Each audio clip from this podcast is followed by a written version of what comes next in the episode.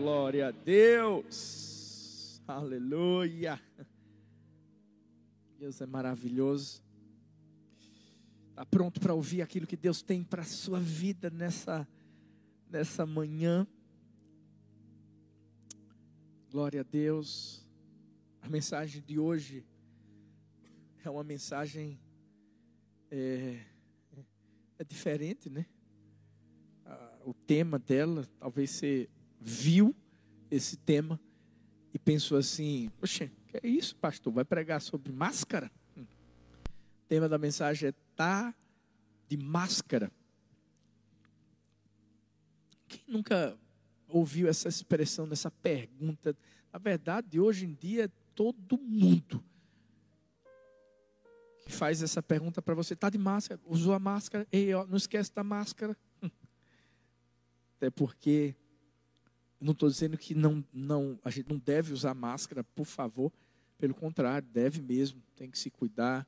É uma orientação que os, as autoridades têm passado para todos nós. Nós precisamos obedecer aquilo que está sendo passado. Mas Deus falou algo tão forte ao meu coração. Às vezes a gente se lembra de usar máscara mas se esquece de colocar a armadura. Não sei se você está entendendo o que eu estou falando. Tem muita gente preocupada com o reino físico e se esquece do espiritual. E a Bíblia fala no livro de Efésios, capítulo 6, versículo 10. Efésios 6, versículo 10 diz assim: Quanto ao mais sejam fortalecidos no Senhor, na força do seu poder, vistam-se com toda a armadura de Deus, para poderem ficar firmes contra as ciladas do diabo. Porque a nossa luta não é contra o sangue e a carne, mas contra os principados e as potestades, contra os dominadores deste mundo tenebroso, contra as forças espirituais do mal nas regiões celestiais. Por isso, peguem toda a armadura de Deus, para que vocês possam resistir no dia mal, depois de terem vencido tudo, permanecer inabaláveis. Portanto, fiquem firmes cingindo-se com a verdade e vestindo a couraça da justiça. Tenham os pés calçados com a preparação do evangelho da paz, segurando sempre o escudo da fé, com o qual poderão apagar todos os tardos inflamados do maligno. Usem também o capacete da salvação e a espada do Espírito, que é a palavra de Deus. Orem em todo tempo no Espírito com todo tipo de oração e súplica, e para isto vigiem com toda perseverança e súplica por todos os santos. Orem também por mim, para que no abrir da minha boca me seja dada a palavra, para com ousadia tomar conhecimento, conhecido o mistério do Evangelho, pelo qual sou embaixador em cadeias, para que em Cristo eu seja ousado para falar como me cumpre fazer. Espírito Santo, continue falando ao nosso coração. Como é bom ouvir tua doce voz e saber que cada vez que o Senhor fala conosco, existe algo especial que o Senhor está fazendo na nossa vida. Fala, porque nós, os teus servos, te ouvimos. Que Jesus continue sendo único a ser engrandecido, a ser exaltado nesse lugar. É nesse nome lindo que nós oramos. Amém, amém e amém. Nós temos que entender que se a gente precisa pensar ou se preocupar com a nossa saúde física, com a nossa vida humana, nós temos que nos preocupar muito mais com a nossa saúde espiritual. Se a gente tem que usar uma máscara, a gente precisa estar sempre se vestindo da armadura de Deus. Até porque, escuta, nós estamos numa guerra. Como é que é, pastor? A gente está numa guerra? Como assim? Isso mesmo. Porque o maior vírus que está rondando o mundo não se chama Covid-19, coronavírus, etc. O maior vírus que está rodando o mundo se chama medo. E medo é algo espiritual, que inclusive tem suas variantes: depressão, suicídio. Ou seja, o, o que está, na verdade, matando muito mais é porque os números não são divulgados. São espíritos malignos que tentam dominar a nossa alma. O que eu tenho visto, eu como pastor, porque eu recebo inúmeras mensagens todos os dias. E o que eu mais tenho visto são pessoas desesperadas, fracas, aflitas. Só tem uma solução para isso. Uma.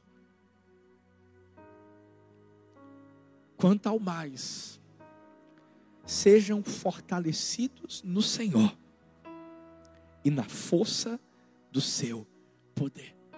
Só tem uma solução: nós temos que ser fortalecidos no Senhor.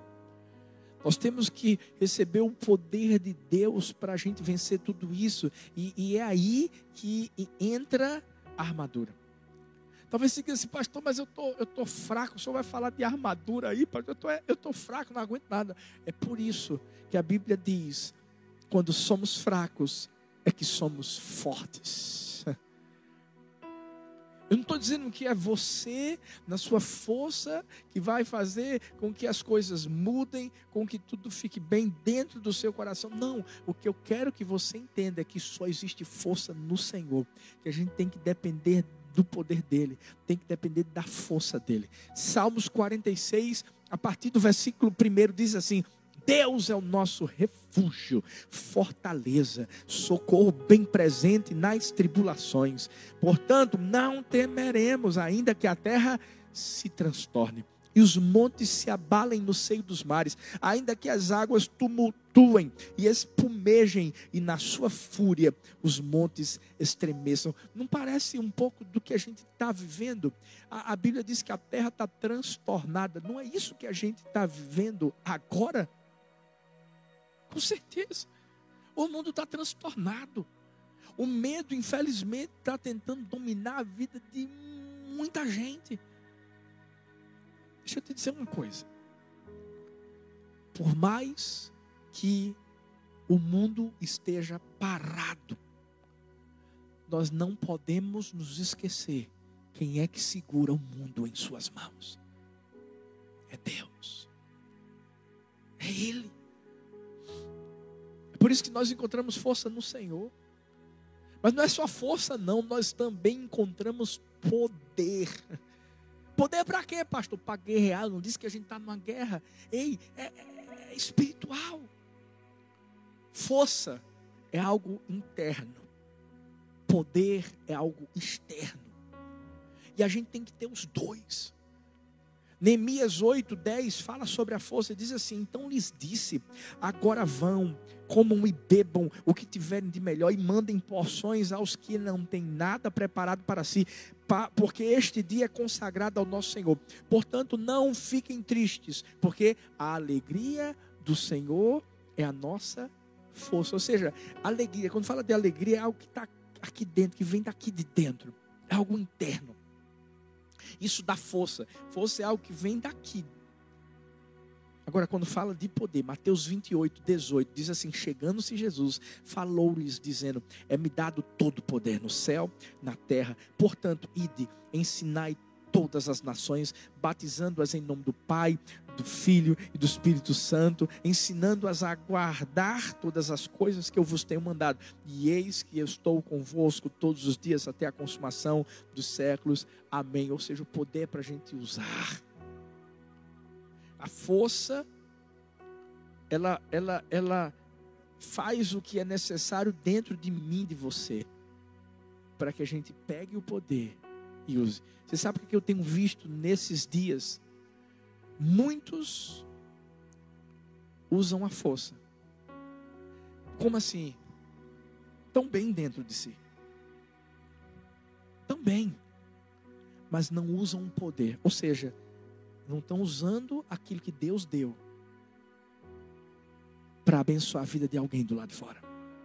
Você já parou para pensar que no texto que a gente leu, a Bíblia diz que o poder foi dado, sabe para quê? Para ensinar as nações, para batizar, para ensinar a guardar as coisas que tinham, tinham sido mandadas, para mostrar que Deus estaria com eles até a consumação dos séculos. A gente tem que entender uma coisa: nós já temos a força que está em nós e Deus já nos deu o poder para a gente usar do lado de fora.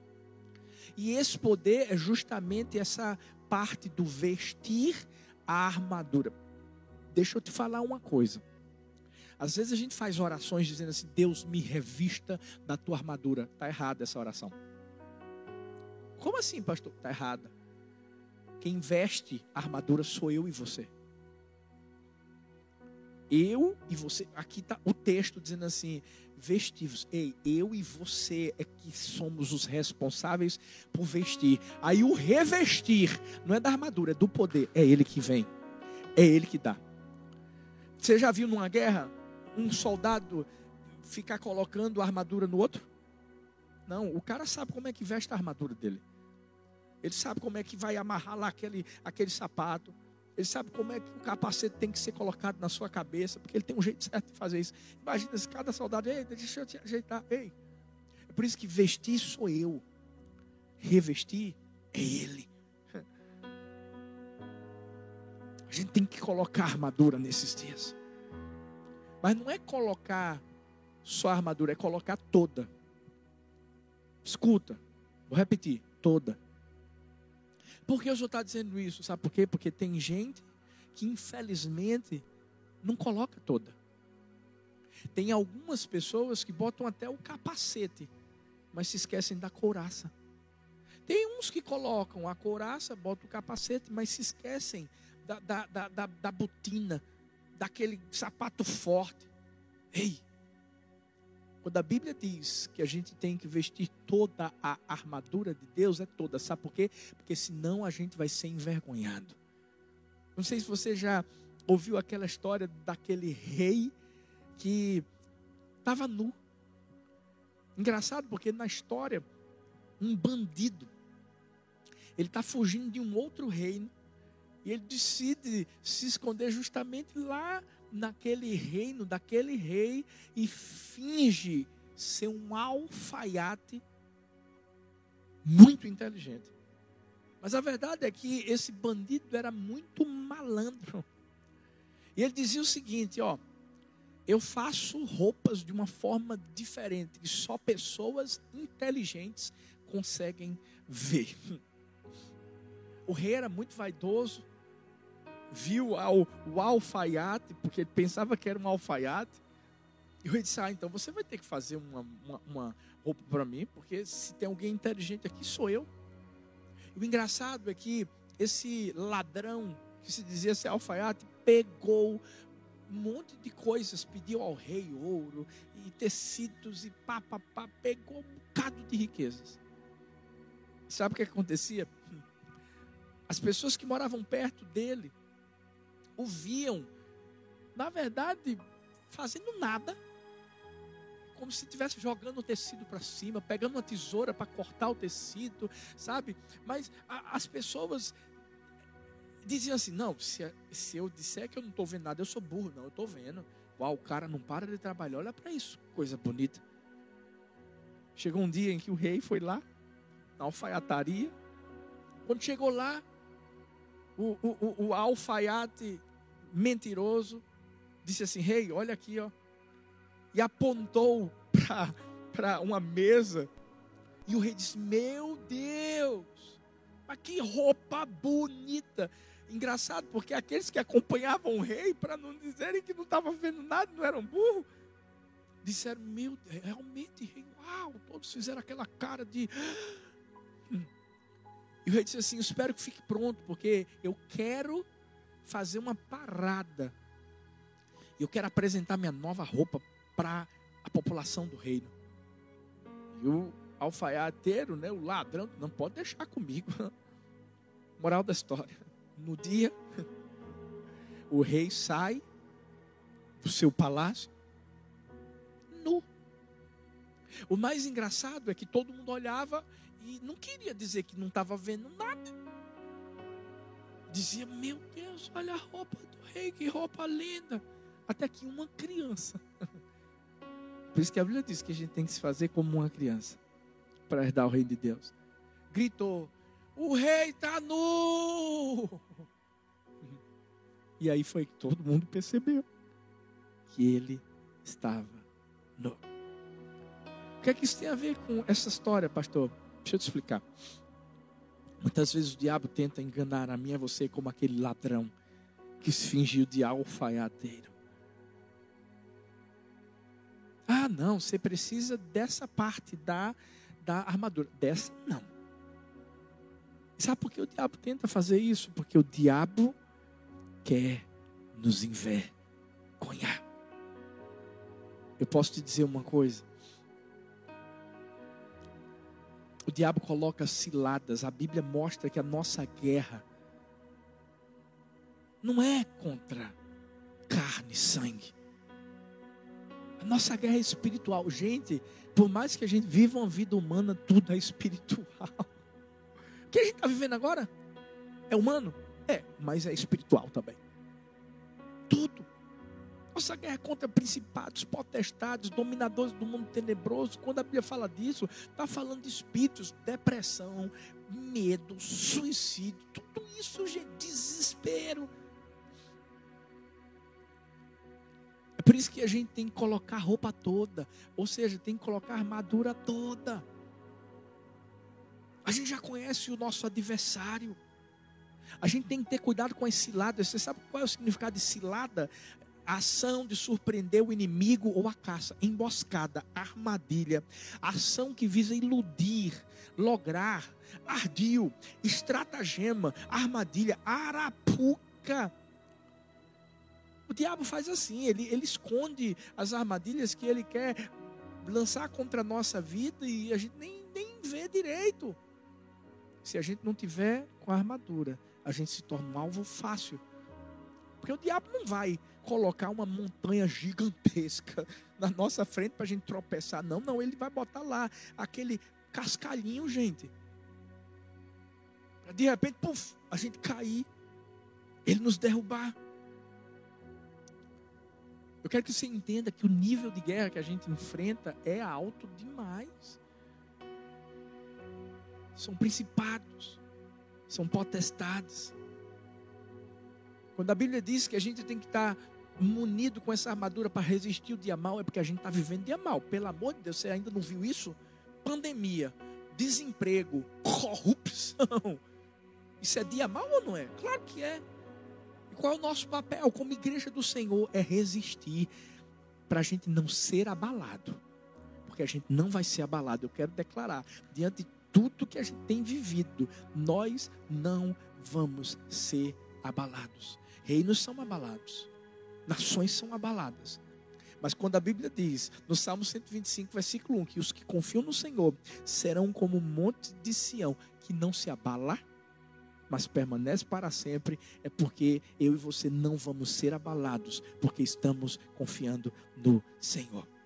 Agora, para isso acontecer, a gente tem que estar vestido de toda a armadura. Quais são as peças da armadura? Primeiro, a Bíblia diz que a gente tem que se cingir com a verdade, tem que se vestir com a couraça da justiça. Aqui fala de verdade e de justiça, são duas coisas que a gente tem que agarrar nos dias de hoje. Veja se isso não é atual. Mídia mentirosa, fake news, corrupção. Eu estou falando alguma coisa que você não sabe? Ou que não está acontecendo? Você sabe que está acontecendo tudo isso. A gente tem que colocar a verdade e a justiça como nossos uniformes. Todo torcedor tem orgulho de vestir o uniforme do seu time. Não é verdade? Você sai na rua, mesmo que seu time não ganhe, não vença muito, mas você sai porque é seu time. Você cresceu torcendo por ele. Você veste para mostrar para as pessoas: é o meu time. Deixa eu te dizer uma coisa. A verdade e a justiça, como couraça, é como esse uniforme que nós usamos. Deus é um Deus de verdade. Deus é um Deus de justiça. Por isso que a Bíblia diz em João 8, 31, 32, Jesus dizia, pois aos judeus que criam nele, se vós permanecerdes na minha palavra, verdadeiramente sereis meus discípulos e conhecereis a verdade, e a verdade vos libertará. Mas é um Deus de justiça também.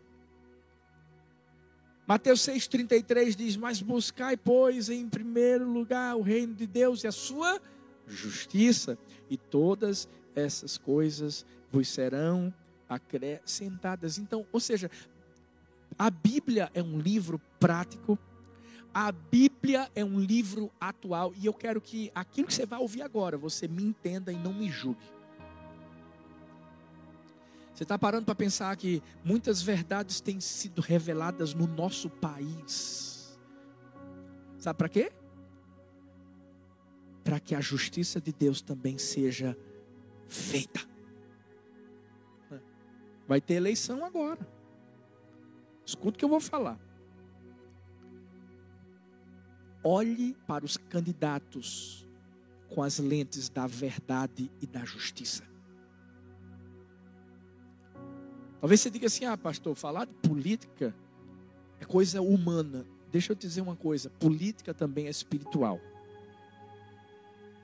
Porque a Bíblia fala que em 1 Timóteo 2, a partir do versículo 1, antes de tudo, peço que se façam súplicas, orações, intercessões, ações de graças em favor de todas as pessoas. Orem em favor dos reis, de todos os que exercem autoridade, para que vivamos vida mansa e tranquila, com toda piedade e respeito. Isto é bom, aceitável diante de Deus, nosso Salvador, que deseja que todos sejam salvos e cheguem ao pleno conhecimento da verdade. Jeremias 29, 7. Procurem a paz da cidade para onde eu os deportei e orem por ela ao Senhor, porque na sua paz vocês terão paz. Isso aqui é política e isso é espiritual. Eu não sei nem se vai ter mais ou não vai ter eleição. Mas se tiver, olha para mim. Peça para Deus colocar colírio nos nossos olhos, nos seus olhos, nos nossos olhos, para a gente enxergar com verdade e justiça. Você sabe o que está acontecendo no país, no estado. Engraçado, porque eu não sabia nada, mas eu estava orando, dizendo assim: Deus, revela, revela a verdade, faz justiça. Porque infelizmente tem gente que quer roubar das pessoas no meio de uma pandemia. Só tem uma forma das coisas serem reveladas, por isso que estão sendo reveladas, é quando a igreja veste a couraça da justiça. É quando a igreja se cinge com a verdade. E é a igreja, porque é a igreja que vai expor as trevas, porque a igreja é a luz do mundo. É uma dica para mim e para você nesses dias. Segundo, segunda ferramenta tenha os pés calçados com a preparação do evangelho da paz. Que tipo de sapatos você tem usado nesses dias? Ah, não, pastor, estou usando sapato, não. Eu não posso nem sair de casa. Mas você sabe o que eu estou falando. A Bíblia diz que a gente tem que calçar os pés na preparação do Evangelho da, da paz. A gente tem que levar a mensagem da paz. Filipenses 4, 6 diz: Não fiquem preocupados com coisa alguma, mas em tudo sejam conhecidos diante de Deus os pedidos de vocês, pela oração e pela súplica, com ações de graças. E a paz de Deus, que excede todo entendimento, guardará o coração e a mente de vocês em Cristo Jesus. Ah, eu gosto desse texto. O fato de nós estarmos em casa não quer dizer que nós não podemos nos movimentar. Essa é a hora de a gente mostrar que, em meio às mais notícias, existem boas notícias. Quando Paulo escreve para Timóteo, em 2 Timóteo, capítulo 2, versículo 8, e diz assim: ó. Lembre-se de Jesus Cristo, ressuscitado dentre os mortos, descendente de Davi, segundo o meu evangelho. É por ele que estou sofrendo até algemas como malfeitor. Olha, olha agora o que Paulo diz: Mas a palavra de Deus não está algemada por esta razão, tudo suporto por causa dos eleitos, para que também eles obtenham a salvação que está em Cristo Jesus, com glória eterna. Ei, a quarentena não é um momento para congelar o nosso coração, mas é para acender cada vez mais a chama que está dentro do nosso coração. Tem gente que pensa que quarentena é um momento de ter férias de Deus, é um momento de não evangelizar, é um momento de não falar nada para as pessoas a respeito de Deus, da palavra, da pregação do evangelho. Ei, esse é o período mais fértil que nós temos. Escuta. A palavra nunca foi pregada como está sendo pregada nos dias de hoje. E a gente tem que aproveitar esse tempo. A gente tem que levar o evangelho da paz nas redes sociais, através de mensagens, através do amor. Coloca seus sapatos. Leva o evangelho. Não tenha medo. Usa o que Deus te deu. Mesmo diante de perdas, mesmo diante de dificuldades, ei, mostra que ninguém vai poder tirar aquilo que já está aqui dentro do seu coração. Elizabeth Elliot, seu marido foi morto, junto com outros quatro missionários lá no Equador. Ela disse que sua vida foi totalmente, totalmente controlada pelo medo depois daquilo.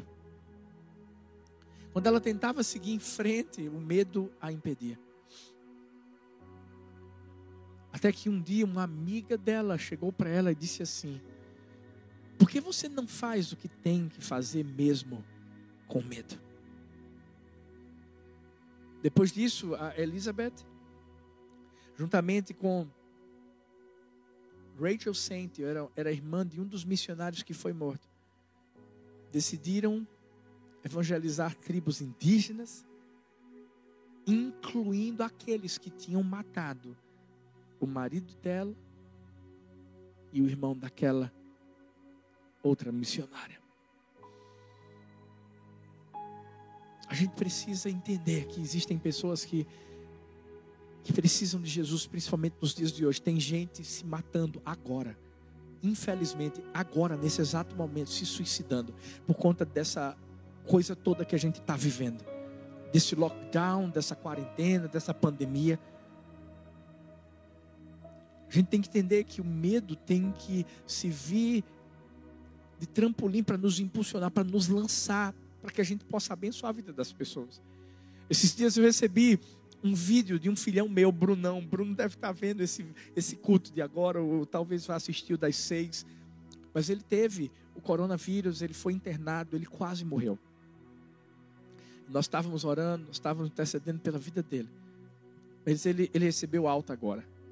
Ele me mandou um vídeo emocionado, falando da alegria de vencer essa dificuldade que ele passou, as lições que ele estava tirando. Mas o que mais me alegrou foi que ele disse assim: Pastor, ganhei vidas para Jesus aqui no hospital. Quem estava comigo no meu quarto, pastor, se converteu todo mundo. E ele chorava de alegria. Sabe, eu me alegro Quando eu vejo pessoas que nesse, nessa pandemia toda estão usando ferramentas da tecnologia para levar Jesus. Ontem eu estava vendo um vídeo lindo da minha filhota Rúbia. Sabe, ela está fazendo vídeos, botando lá no, no Instagram dela, com palavras tão poderosas da parte de Deus, em lives que tantos têm feito, né, levando o amor de Deus, a palavra do Senhor. É isso. A gente pode estar de quarentena, mas a palavra não. A gente pode estar em casa, mas a palavra não. Essa vai ser levada para todos os lugares. Ei, quando você entende, você pode usar suas redes sociais para levar Jesus para as pessoas. Você está calçando os pés na preparação do Evangelho da paz. Agora, deixa eu te dizer uma coisa: é da paz, não é do caos, não. Não é da tragédia, não. Leva paz, as pessoas precisam de paz. Principalmente nesse momento que a gente está perto, eu creio, de, de, de, recomeçar esse novo normal. Ei, leva paz. Terceiro, terceira ferramenta dessa armadura. A Bíblia diz que a gente tem que segurar sempre o escudo da fé. Fé é a certeza do que a gente espera, é a convicção de fatos que a gente não enxerga. Alguém diz que a força mais potente do universo é a fé. E a gente precisa dessa fé, sabe por quê? Porque do outro lado vai ter o diabo lançando dardos, dardos inflamados, que tem nomes. O medo é um dardo inflamado, o desespero é um dardo inflamado, a angústia é um dardo, dardo inflamado, a, a depressão é um dardo inflamado. E por que ele manda inflamado? Sabe para quê? Para a gente soltar o escudo. Qualquer pessoa né? Por exemplo, eu tenho esse copo aqui. Se esse copo tivesse muito quente, se eu pegasse nesse exato momento, eu ia soltá-lo. É o que o diabo quer fazer. E principalmente quando diz respeito a a fé. Deixa eu te dizer, segura. Não solta o escudo. Não deixa a fé de lado. Sabe por quê? Porque é a fé que faz a gente ver o sol brilhando em meio às nuvens escuras. É, é, a fé que faz a gente, talvez você que perdeu o seu trabalho, é a fé que faz você enxergar você trabalhando novamente quando tudo isso acabar. Talvez você empresário que está aí, né, segurando sua empresa, talvez perto de falir. E é essa fé que faz você enxergar esse recomeço e, e ver novamente a sua empresa crescendo. Deixa eu falar uma coisa para você. Durante todos esses meses em que eu venho para cá, é essa fé que me faz enxergar você sentado nesse lugar. Essa fé que me faz fechar os olhos e ver chegadas de encontro com aquela alegria todo mundo se abraçando. Vidas e mais vidas se entregando a Jesus. Essa fé que me faz ver você fazendo aquele coraçãozinho, levantando as mãos dizendo: abençoados de Deus. O nosso coração se alegra. É essa fé que me fez vir todos os dias para cá. Mesmo tendo que olhar só para uma câmera. Mas eu estou vendo você.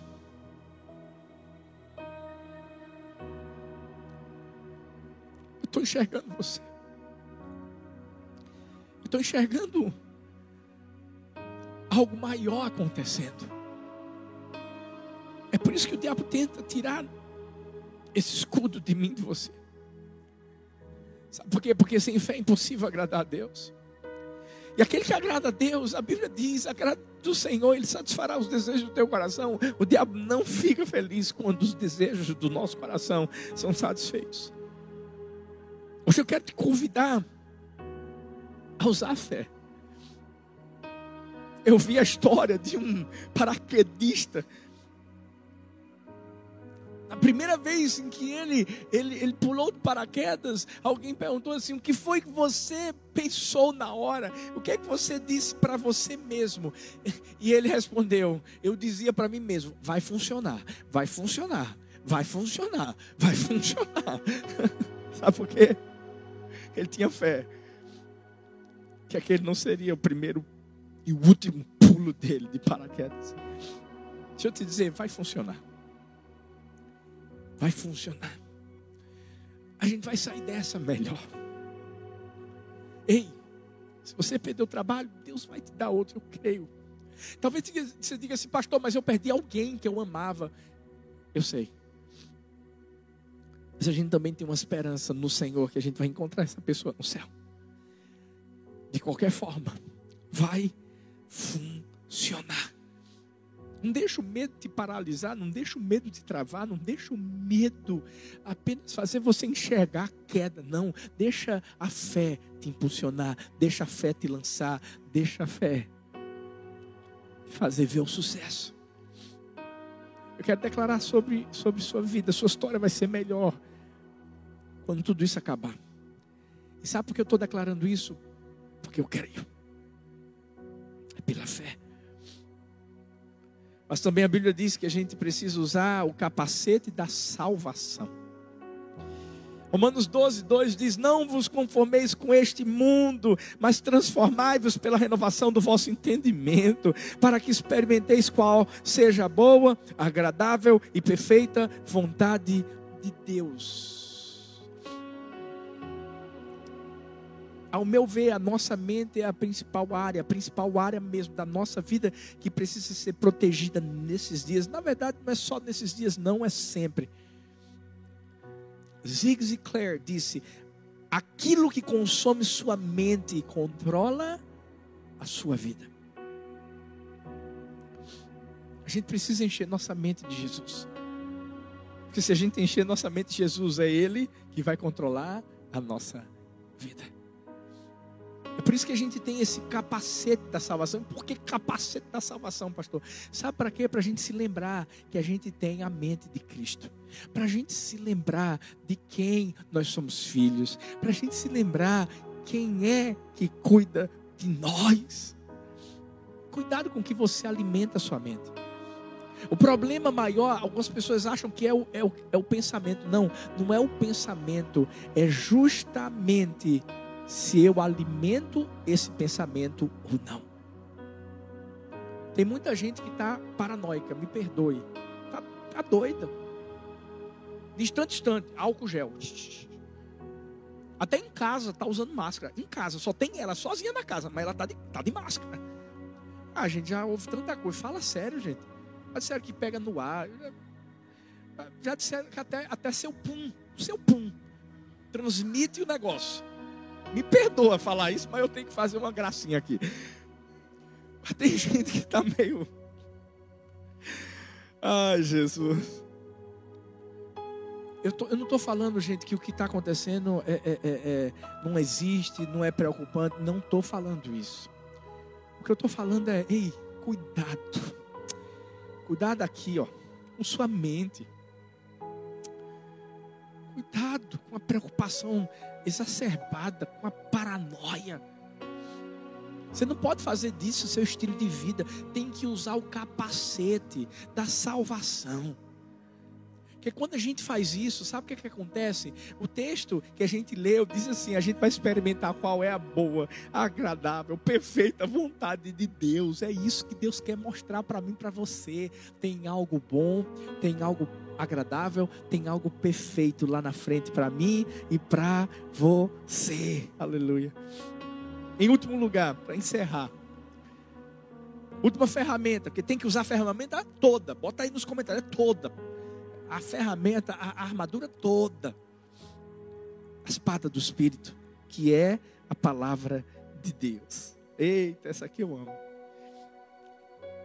Talvez você já ouviu muitas vezes assim: a palavra tem poder, a palavra tem poder. Isso é verdade. E, e, não, é, não é uma frase de efeito apenas, é uma realidade. Deixa eu trazer alguns dados científicos, depois eu trago os, os espirituais. Mas, gente, até, até os, científicos, os, os cientistas.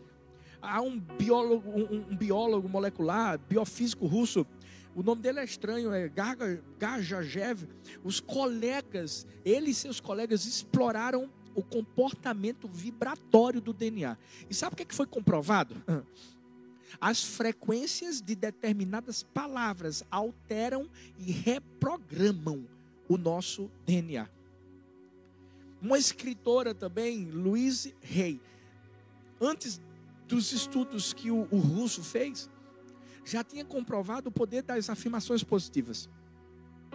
E isso através de livros que foram vendidos pelo mundo, ela levou a simplicidade de sábias palavras para quem estivesse sedento de cura física e espiritual. Deixa eu te dizer uma coisa: se simples, palavras positivas, tem esse poder de reprogramar o DNA. Hum. Imagina a palavra de Deus. Imagina o poder da palavra de Deus. Hebreus 4,12 diz assim: Porque a palavra de Deus é viva, é eficaz, mais penetrante do que qualquer espada de dois gumes, penetra até a divisão da alma, do espírito, das juntas, medulas, e é apta para discernir os pensamentos e intenções do coração. Não há criatura alguma encoberta diante dele. Antes, todas as coisas estão nuas e patentes aos olhos daquele com quem temos de tratar. Você já viu? Só através desse texto, o poder que existe na palavra. Deus criou o mundo pela palavra. Você está sofrendo? Tem uma palavra de Deus para você. Qualquer situação que você esteja vivendo hoje, agora, nesse exato momento, tem uma palavra de Deus para a sua vida, para transformar a sua vida. O que, é que a gente tem que fazer? Tem que usar essa espada. Para quê? Para, em nome de Jesus, cortar toda palavra que não venha do Pai. É por isso que eu vou lançar o livro. Sem Bíblia não tem café. Leia. Ore. Declare a palavra de Deus. Ela tem poder. Diz a história que Martinho Lutero, certa vez, não sei se foi através de um sonho, mas acredito que sim. Diabo veio até ele, trazendo um grande rolo. Ele disse assim: Ó, seus pecados aqui, ó. Martinho Lutero os pegou, pegou aquele rolo, viu, os pecados que ele tinha cometido no passado. E disse para o diabo: é, Você está certo, tem mais algum? O diabo tem, tem mais. Pegou outro rolo. Mais uma vez, Martinho Lutero foi, olhou, disse: É, realmente, eu, eu cometi tudo isso. Tem, tem mais alguma coisa? Tem mais um, tem mais um. Pegou outro rolo gigante. Mais uma vez, Martinho Lutero leu. Realmente, você está certo. O diabo, e agora? Só um momento. Diz a história que ele pegou uma caneta vermelha. Escreveu. O sangue de Jesus, seu filho, nos purifica de todo pecado. 1 João 1, 7. E nessa hora, o diabo, com expressão de desapontamento, saiu e o deixou. Só tem uma palavra que muda a nossa vida inteira. Só tem uma palavra que pode restaurar a sua casa nessa hora. Só tem uma palavra que pode trazer consolo. Só tem uma palavra que pode trazer esperança. Não é a minha, não. Você não está aqui ouvindo a palavra do pastor Arthur. Você está aqui ouvindo a palavra do Senhor Jesus. E é essa palavra que nós temos pregado sempre aqui nessa igreja. Essa palavra que eu quero declarar sobre a sua vida. Que nesse dia Deus te revista de poder. Mas é você que vai se vestir da armadura. É você que vai pegar Ele trazer para perto de você a, a sua força. Tudo muda. Quando Jesus passa a ser a sua força. Tudo muda. Quando você passa a estar revestido do poder dele, não do seu. E aí sim, couraça, capacete, escudo, espada, sapatos, toda a armadura passa a ser usada por você. Sabe o que, é que acontece? A Bíblia diz: em Cristo nós somos mais que vencedores. Em Cristo nós somos mais que vencedores. Eu quero, eu quero oferecer a você aquilo que vai te dar vitória sempre. Sempre. Aquilo que vai fazer de você um mais que vencedor é Jesus. O que foi que Davi usou para derrubar Golias? Foi uma armadura, humana? Não. Foi a celestial. Ele disse: Vai ser no nome do Senhor dos Exércitos. eu vou te derrubar. Não era uma pedra humana, era pedra angular. Era Cristo. Era Cristo. Hoje eu quero oferecer a você Cristo. Hoje eu quero oferecer a você Jesus. Eu quero convidar você a entregar a sua vida a Jesus. A confiar em Jesus. O mais, Jesus vai fazer por você. Eu vou contar de uma até três. E quando eu encerrar essa contagem, eu convido você que estava escravo do medo, da depressão. Ei, talvez você que está nos assistindo disse assim: Vou me suicidar hoje. Hoje eu acabo minha vida. Ei, mas hoje é que você vai ter vida e vai ter vida em abundância. Quando eu encerrar essa contagem de 1 até 3, eu quero te convidar a escrever aqui, você que vai se entregar a Jesus, você que vai voltar para Jesus, escreve, eu. Bora lá.